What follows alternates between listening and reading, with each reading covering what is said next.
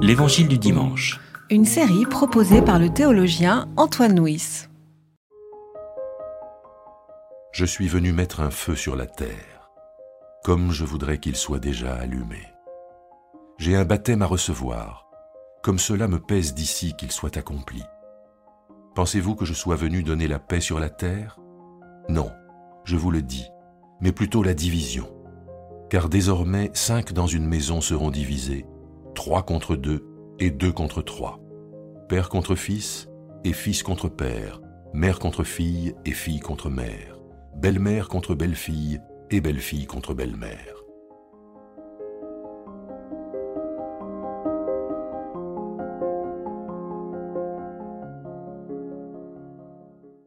Dans un verset de l'Épître aux Colossiens, Paul dit que votre parole soit accompagnée de grâce, assaisonnée de sel. Et eh bien, dans l'Évangile, il y a des paroles de grâce, mais il y a aussi des paroles de sel, comme celles que nous avons lues aujourd'hui.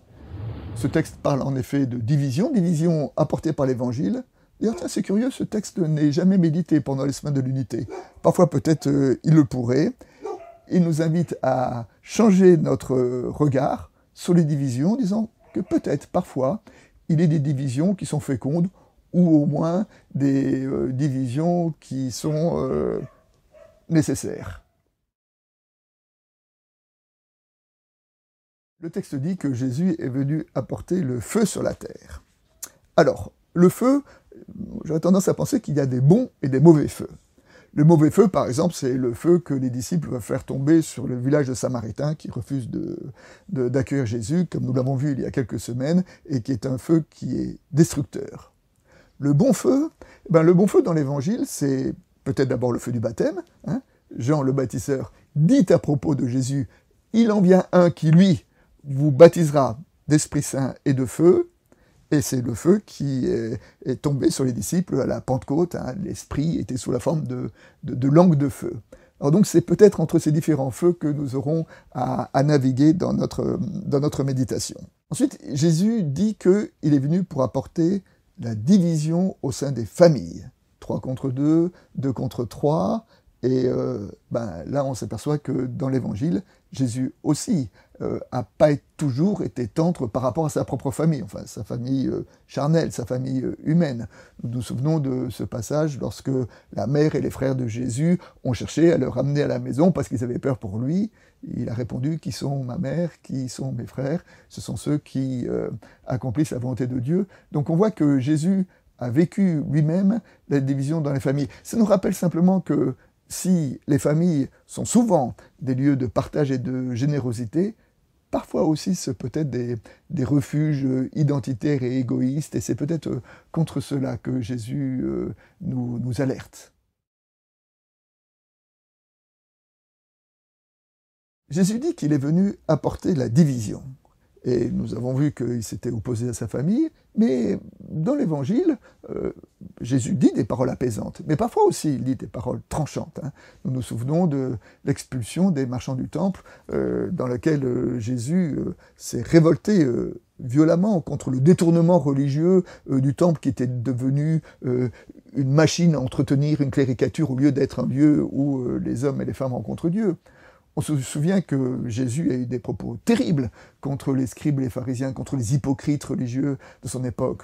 On se souvient que Jésus a eu une parole dure lors de son procès, où il a refusé de répondre aux questions qui lui étaient posées, car il savait que le procès était, truqué et que ce n'était qu'une simulacre de justice. C'est-à-dire que Jésus, dans l'Évangile, parfois, oui, a apporté la division. Après avoir dit qu'il était venu apporter le feu, Jésus parle d'un baptême. Et ce baptême, c'est le baptême de, la croix. Hein. Dit le baptême que je dois recevoir. Eh ce baptême, c'est le baptême de la croix, qui a été un baptême particulièrement brûlant. Et peut-être que le feu que Jésus est venu apporter, ben, ce que nous avons à entendre, c'est que la première personne qui a, subi ce feu, eh ben, c'est lui-même, et c'est lui-même dans sa, passion. Et euh, le feu de l'Évangile, eh ben, c'est peut-être la déclaration d'un Dieu qui préfère périr sous les flammes de ses ennemis plutôt que de les détruire et que de les faire brûler. Le deuxième feu, j'ai parlé tout à l'heure du feu de la Pentecôte. Alors on dit que habituellement la Pentecôte est facteur d'unité, mais parfois la Pentecôte peut être facteur de, division.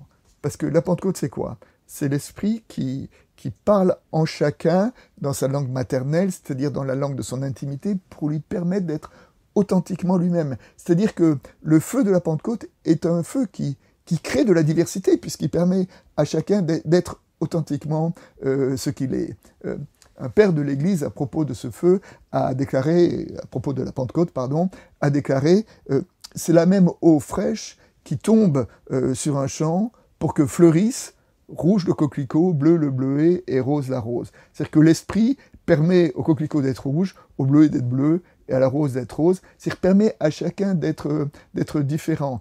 Et ces différences peut créer des divisions, et nous savons que dans l'histoire, euh, les divisions dans l'Église ont, parfois été fécondes, parce que parfois elles ont été au, service d'une nouvelle dynamique euh, de l'Évangile.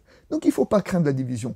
En revanche, il faut savoir vivre les divisions sereinement, et j'allais dire presque les divisions, je dirais, en, collaboration ou en complémentarité. Voilà. de considérer la division non pas comme un danger, mais comme une richesse comme une complémentarité. Comme illustration, le, feu du jugement est aussi une image qui a été reprise par l'apôtre Paul dans la première épître aux Corinthiens pour évoquer justement euh, notre jugement et le jugement de, posé sur, notre vie. Hein. Et utilise l'image de la maison. Une maison est fabriquée avec divers matériaux.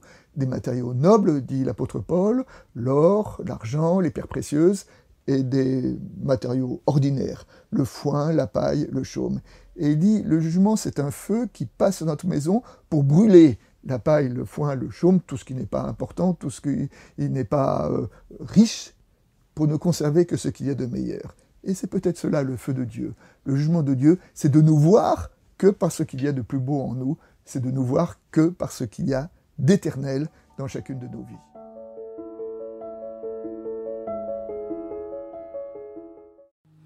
C'était L'Évangile du dimanche. Une série de regards protestants. Enregistrée par Antoine Nuis.